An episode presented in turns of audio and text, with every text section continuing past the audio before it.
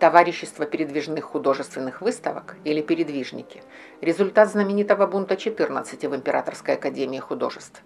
Именно столько выпускников претендовало на большую золотую медаль, пенсионерство и поездку в Италию. Все 14 отказались писать конкурсную работу на сюжет из скандинавской мифологии и покинули Академию. Во главе бунтарей стоял Иван Крамской. Столетие Академии увенчалось неслыханным скандалом. В 1870-м утвержден устав первого в России творческого объединения. Еще через год откроется их первая выставка. Всего будет 47 по всей стране, не забывая провинцию. Полотна с мифологическим и библейским сюжетом воспринимались архаизмом. Это был не просто протест к классицизму, но обращение к русской истории, народному быту, фольклору, пейзажу.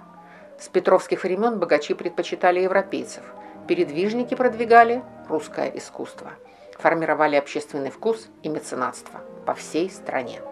Создали золотой фонд русской живописи.